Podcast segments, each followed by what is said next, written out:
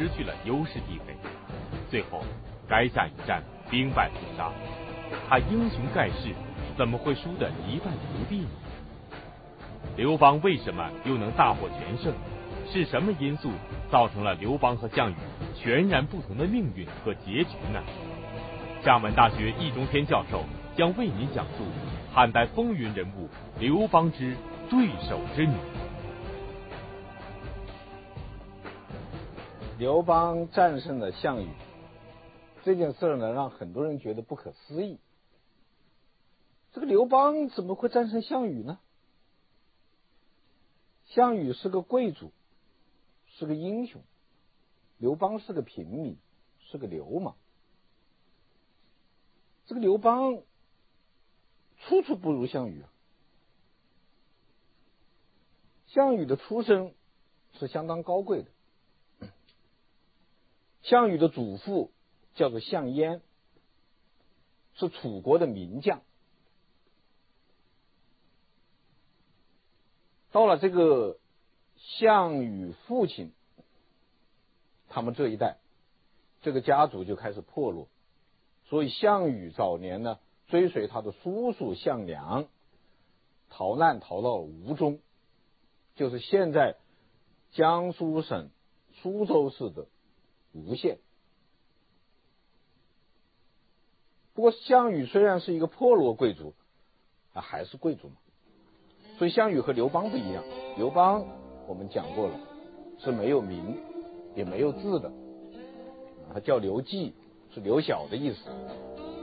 项羽是正儿八经有名的，叫做项季，也是有字的，叫项羽，也字子羽。所以项羽是一个贵族出身的人，所以项羽身上呢有那种贵族的。高贵和高傲，项羽的军事力量也很强啊，那可谓战必胜，攻必克，所以称之为西楚霸王。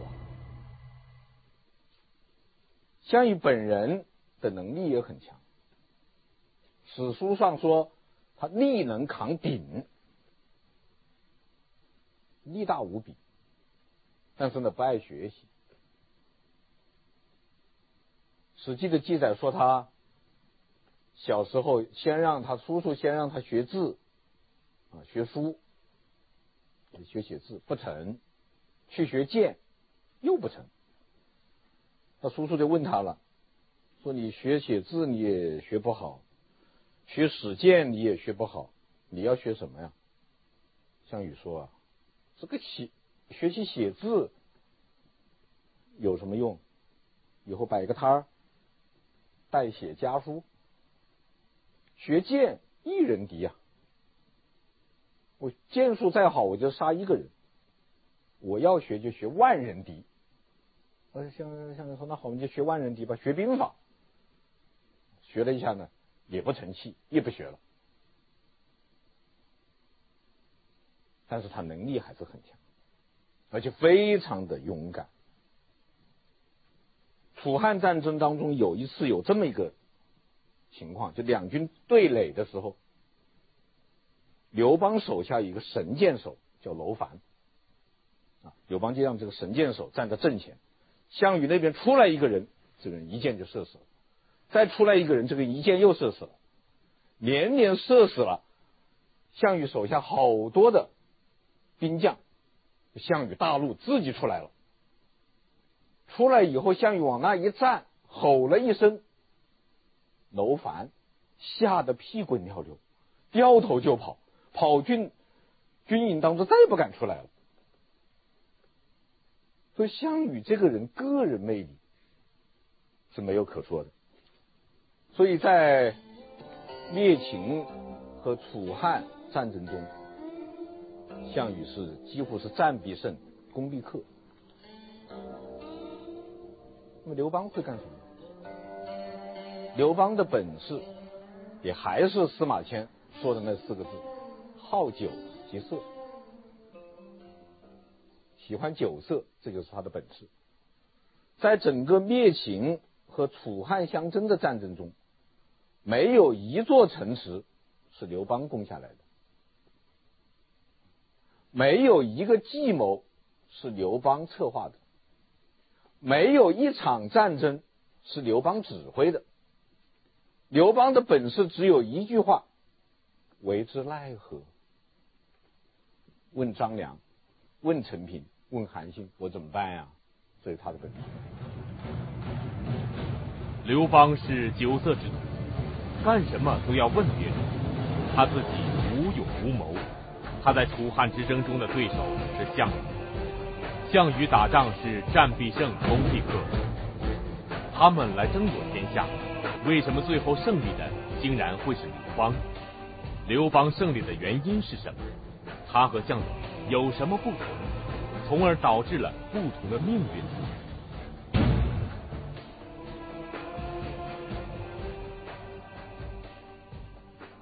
那么，我们如果冷静的做一个分析，我们发现刘邦的胜利是有道理的。因为刘邦和项羽这两个人有着完全不同的性格，正是这些性格决定了他们的命运和成败。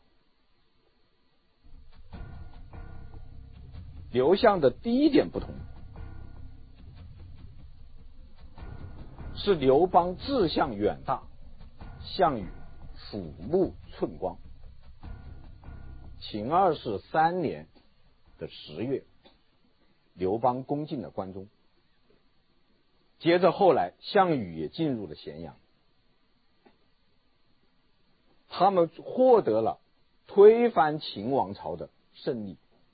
在这个胜利面前，刘邦和项羽表现的是完全不同。刘邦的表现，我们在前面已经讲过了：不杀子婴，约法三章，不受犒赏。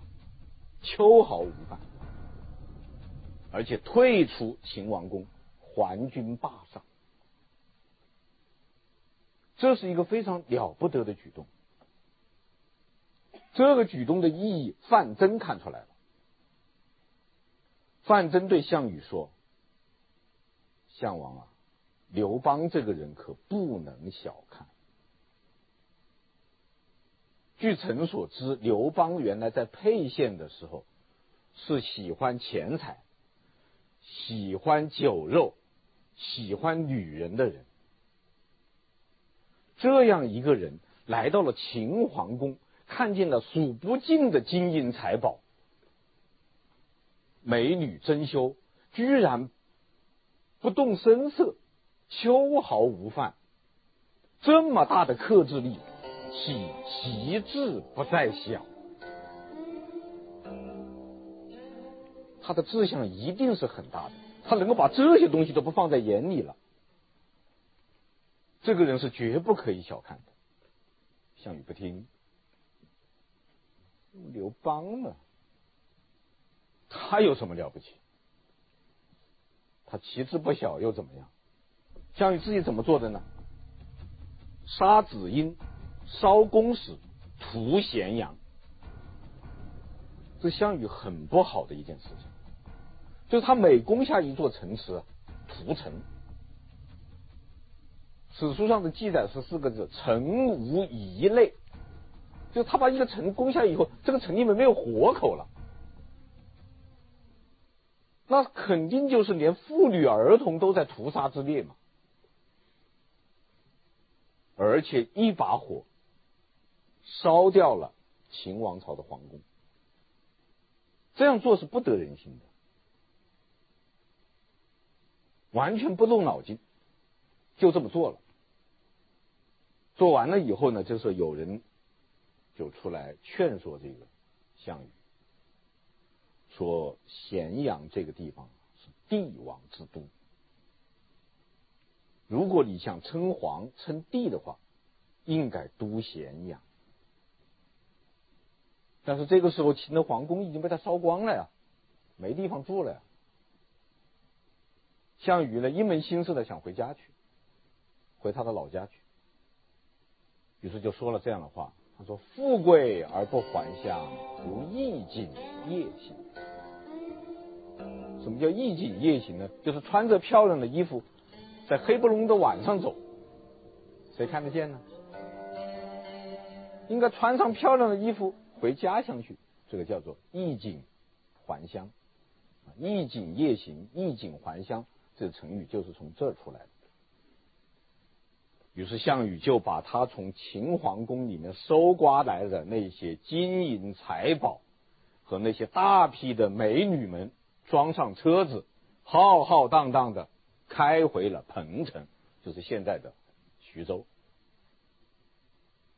这个劝说他的人呢，摇头叹息，说了这样的话：说人家都说楚人是穆侯而冠，果然如此。什么叫做穆侯而冠？穆侯就是大猕猴。这翻译过来就说：唉，人家都说楚人是大猴子戴高帽子，果然如此。穆侯而冠这个成语就是从这来的。项羽听到这个话以后，把这个人扔油锅里去了。这个游说他的人虽然被项羽杀了，但是项羽。夺取天下、称王称帝的机会也被项羽扔油锅里去了。他失去了一个非常好的机会，无称王。项羽好面子，沽名钓誉，他不进入咸阳，失去了称王称霸的机会；而他的对手刘邦却在打进咸阳后，克制自己的欲望，能忍耐，表现出成大事者的风范。那么接下来面对挫折的时候，他们的表现又有什么不同呢？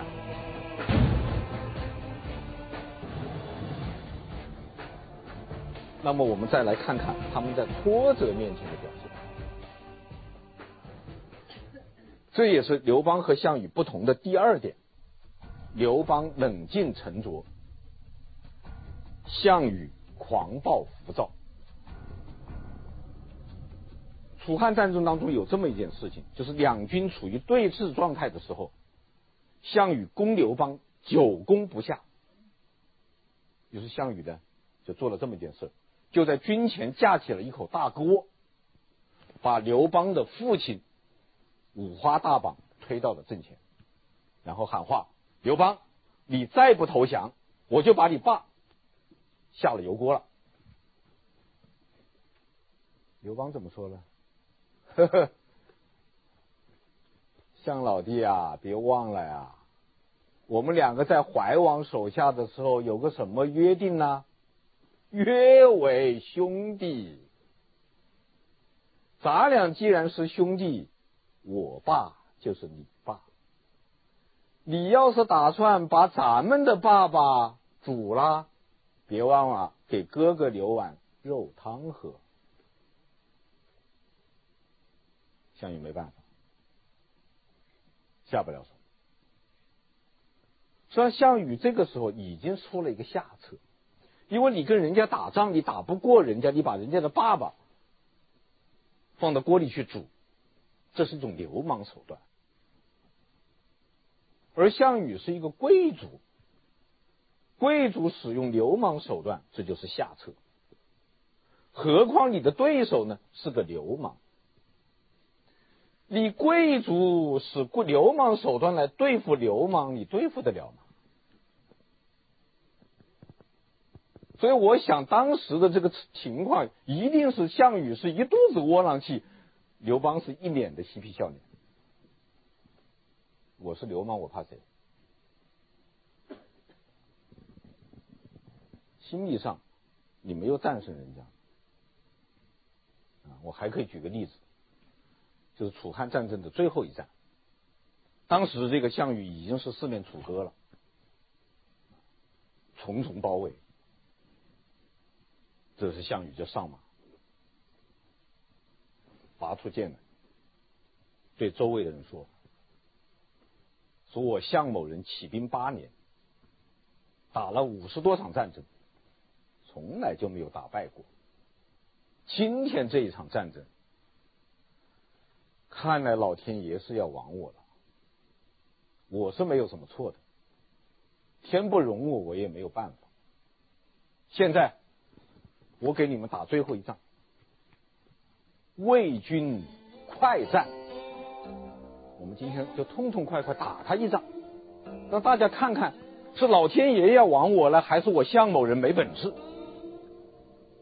上马，拿起剑来，骑上马，一路厮杀，战，那个杀得痛快淋漓。你像其他的一般的将领，哪是项羽的对手啊？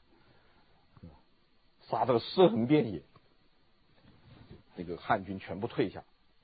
这个时候，项羽跳下马来，拿着宝剑，对他周围的那些随从说：“怎么样，哥们，看看，怎么样？这是什么？这是韩信批评他的典型的匹夫之勇。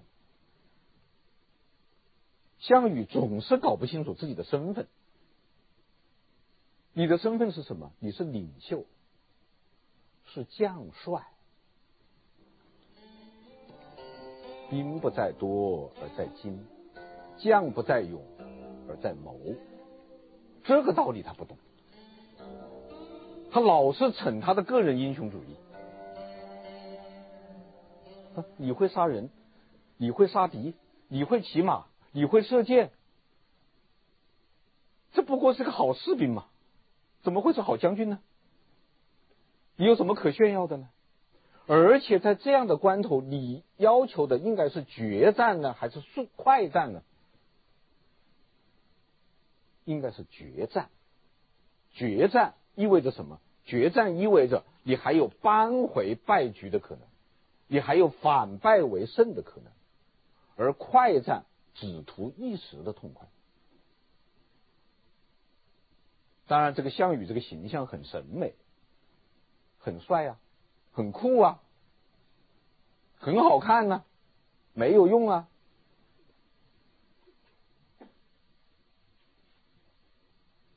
所以在挫折面前，他表表现出来的是心浮气躁，而不是镇定自若。这由此可以证明他不是一个好的主帅。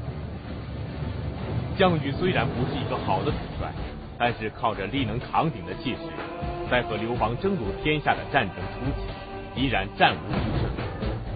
但是他心无大志，再加上经受不住挫折，已经为他的失败埋下了伏笔。而在为人的度量上，他和刘邦的不同又是怎样表现的呢？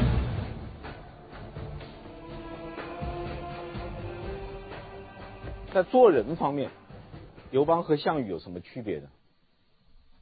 刘邦。豁达大度，项羽气量狭窄。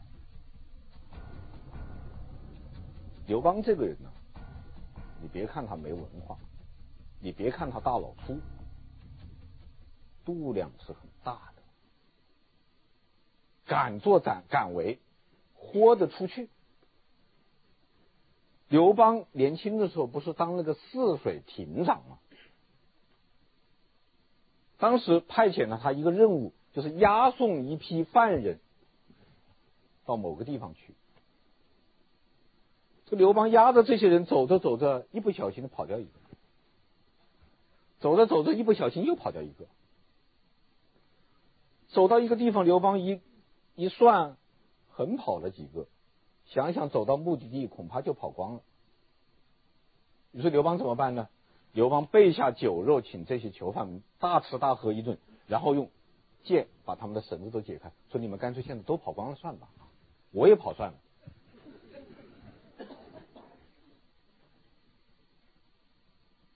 结果是什么呢？结果是有些人跑了，有些人不跑，说：“我们干脆跟着你吧。”豁得出去啊！我们说豁出去了，豁出去了。豁出去就能了，成大业、成大事的人，一定是豁得出去的。所以到了楚汉战争的最后关头，刘邦的军队已经打到了楚国的境内，将和项羽在垓下会战。韩信按兵不动，彭越按兵不动，英布按兵不动。刘邦约定他们一起来合围，他们就不动身。这个时候，刘邦就问张良说：“子房啊，看来呢，这个天下也不是哪一个人的。我准备胜利以后，把天下也分了。你看分给哪些人比较合适？”张良说：“一个彭越，一个。”英布，一个韩信，彭越和英布呢，本来是楚汉之间这个摇摆的，他现在倾向于汉。韩信呢，本来是你手下的，他现在独当一面。如果你把这个土土地愿意分给他们的话，他们一定南下来合围。刘邦说好行，就跟他们约定了，胜利以后什么什么什么一块地方给谁，什么什么地方。给谁？给了，给了，都给他们，不在乎。结果果然这几支军队全部来了，把项羽团团围住，予以消灭。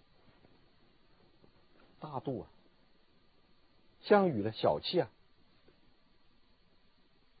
韩信就说嘛，说项王这个人呐、啊，婆婆妈妈，这个我们。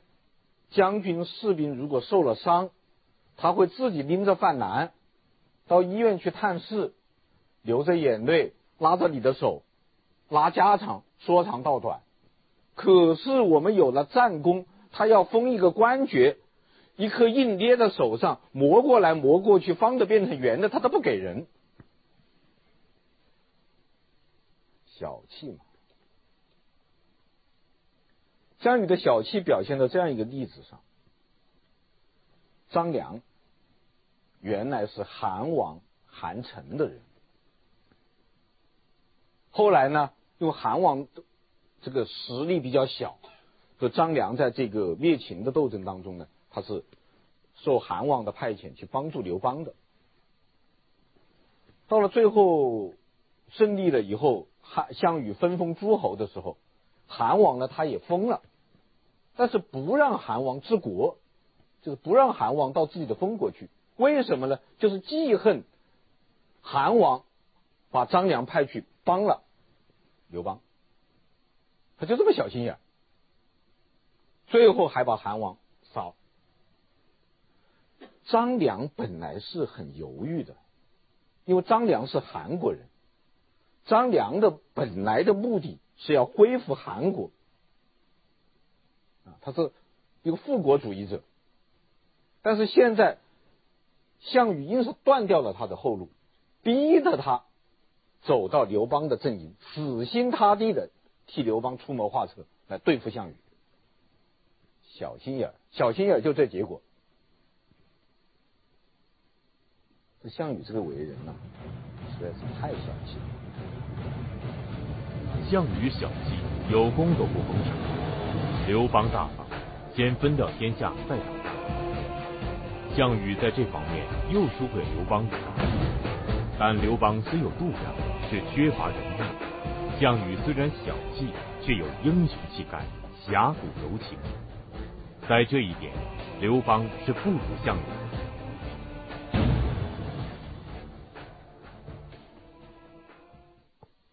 刘邦和项羽的第四点不同。就是刘邦心狠手辣，项羽儿女儿女情长。刘邦这个人心是比较狠的，我们曾经讲过，他在逃难的过程中三次把自己的儿子和女儿扔下车子，为了自己逃命。他身边的人。他一旦怀疑到谁，他可能不顾一切的是要把他杀掉。刘邦晚年有一件事情，就是他病了以后啊，他突然怀疑樊樊哙。其实樊哙是不可以怀疑的，樊哙是吕后的妹夫，跟刘邦两个用北方人的说法叫“担儿挑”，而且在鸿门宴的时候，是由于樊哙挺身而出，救了刘邦一命。这样的人，他也怀疑，他突然就觉得，说的是樊哙就是巴不得我死，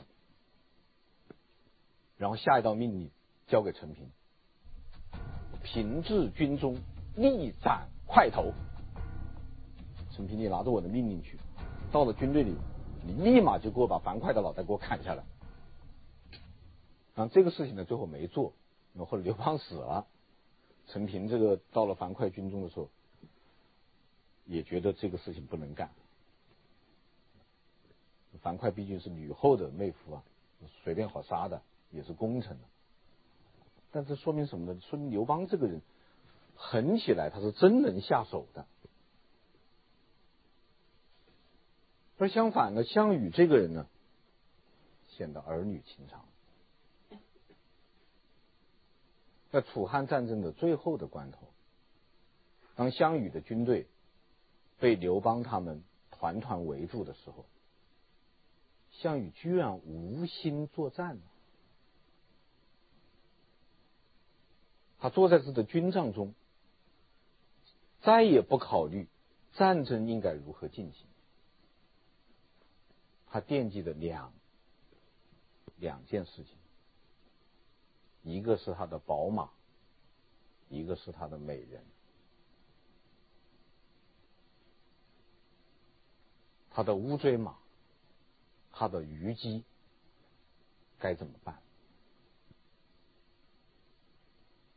于是，在他的帐篷里点起了火把，设下了酒宴。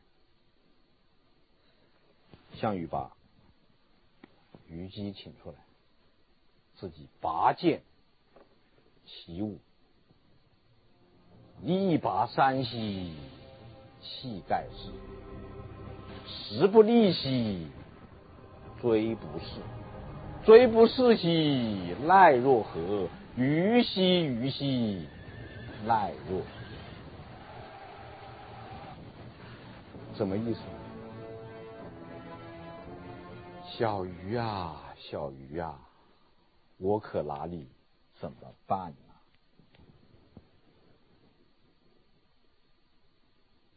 唱着唱着流下眼泪，随从们都不敢抬头看，不敢仰视。一个将军，一个统帅，一个霸王。在战争的最后关头，他想到的不是天下，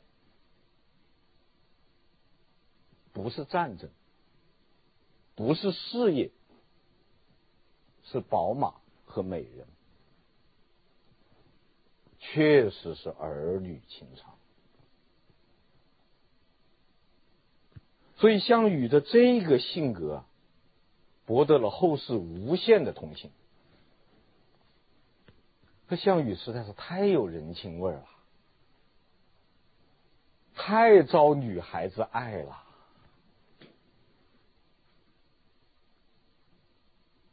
这恐怕当时的这个女孩子们听到这个消息，都会发出嫁人要嫁项羽这样的啦。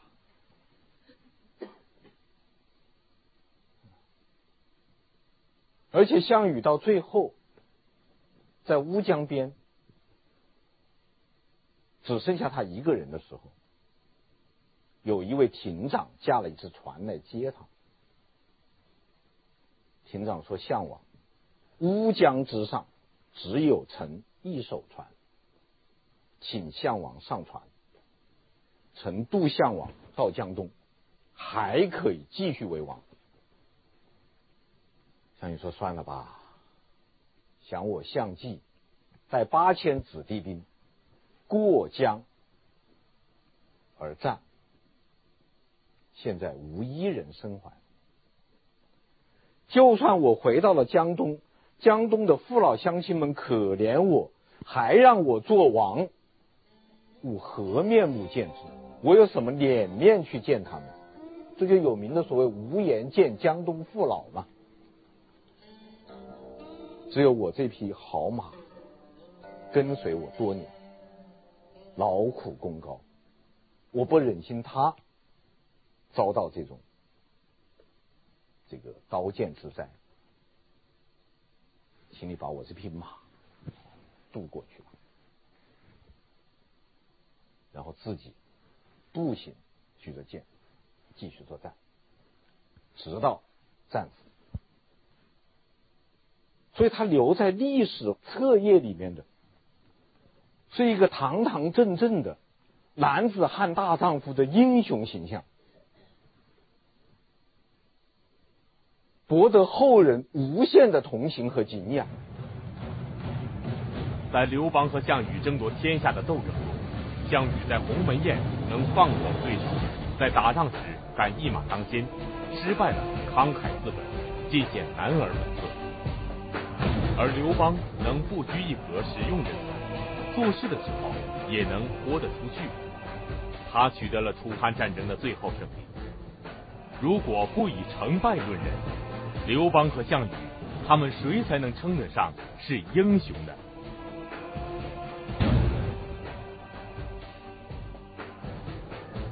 这个问题呢，我觉得应该分析。这个结论呢，也可以讨论。刘邦确实是心狠手辣，项羽也不少杀人，而且刘邦和项羽有一个重要的区别，就是项羽滥杀，刘邦不滥杀。项羽是滥杀无辜啊，屠城不说，坑降卒。那人家投降了，项羽觉得不放心，挖一大坑，二十万人、几十万人就活埋了，连夜活埋。这样大规模的滥杀无辜、涂炭生灵，难道是值得肯定的吗？刘邦可没有这样杀过人，刘邦只杀。他认为必须杀的人，有没有冤杀？有，有很多冤杀的人。但是在刘邦看来，虽然是冤，但是非杀不可，因为为了巩固他的政权。比方说彭越，彭越的被杀就是冤杀。但是刘邦非杀他不可，因为他做建立一个刘姓的一统江山的大汉王朝，他不能允许有异姓王的存在。但是这样杀的人，他的数量是非常有限的，而且即便在这个过程中可以不杀的，也尽量不杀。彭越被杀了以后啊，他的人头被刘邦挂在了城楼上，而且下了一道死命令，谁也不许替彭越收尸，因为彭越是以谋反罪被杀的。那既然是反贼嘛，他的尸是不能收的。这个时候呢，彭越的一个老部下叫做栾部的，要向刘邦汇报工作。汇报的地方呢，就是彭越的人头悬挂的那个地方。于是栾布奏事彭越头下，就是在彭越悬挂的人头下面，向刘邦汇报工作。先把工作汇报了，这是公事优先。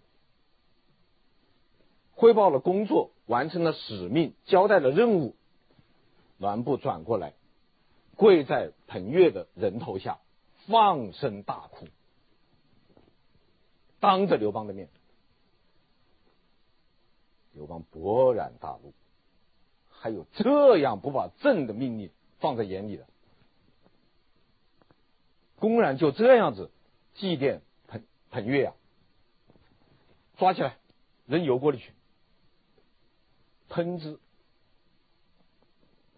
南部说可以，但是让你你让我说一句话。说完一句话我就死。刘邦说：“你说。”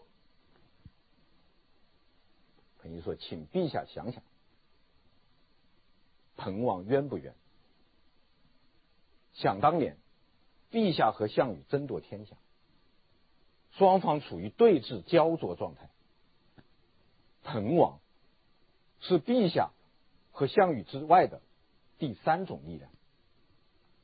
那个时候，彭王只要把自己的脑袋稍微往项王那边歪一歪。”现在天下就不是这个样子，你也不是皇帝，在关键的时候，彭王支持了你，帮助了你，仅仅因为他有一次生病请假没有来报到，你就说他谋反，你就把他杀了，有这样对功臣的吗？我栾布是彭王的人。跟着彭王出生入死，彭彭王对我恩重如山。现在彭王已经死了，我栾布活在世界上还有什么意思呢？我现在就死，我现在就去死。刘邦说：“站住，请你回来，栾大人，请你回来，我拜你为都尉。”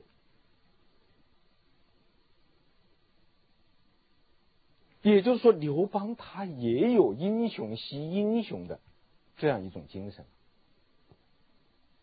他也为栾布的这种人格魅力所征服。那这样人，这样具体独具有独立人格的人，确实是一种具有人格魅力的堂堂正正的男子汉大丈夫。什么是真正的男人？真正的男人。就是具有人格精神和人格魅力的人，这种魅力是有凝聚力的，也是有震慑力的。但是如果刘邦本人不是一个英雄的话，他也不会为栾布的这种精神所感动。所以刘邦也是一个有着惺惺惜猩猩、英雄惜英雄的这样一种精神的人。同样，刘邦也是一个有感情的人。他虽然心狠手辣，他虽然暗算和谋杀他的对手，以及他认为对他有威胁的人。但他也不是铁石心肠。汉十二年十月，刘邦回到了自己的故乡沛县，他把父老乡亲们全部召集起来，摆上了盛宴，招待他们。酒过三巡，刘邦也拔剑起舞。吟唱了那首著名的大风歌：“大风起兮云飞扬，威加海内兮归故乡。安得猛士兮守四方。”然后刘邦吟唱，县里面的子弟们喝止。唱了一遍又一遍，泣数行下，就是刘邦的热泪，一行一行的从眼睛里流出来，所以他也是一个有感情的人。所以我觉得这是一个英雄的时代。是一个英雄辈出的时代。刘邦是英雄，项羽是英雄，韩信是英雄，张良、陈平、萧何、樊哙这些人也都是英雄，只不过他们是不同的英雄而已。项羽是本色英雄。他表现的是自己的英雄本色，没有遮掩的，没有顾忌的，不计利害的，不计成败的，把他表现出来。所以在成王败寇的这样一个传统中，他依然能得到人们的凭吊和同情。刘邦是时势造出来的，他顺应了时代的潮流，做了时代赋予他的历史使命，并使自己在这样一个过程中，通过不断的学习而成为一个英雄。这个系列里面的刘邦事迹已经全部讲完，谢谢大家的收看，再见。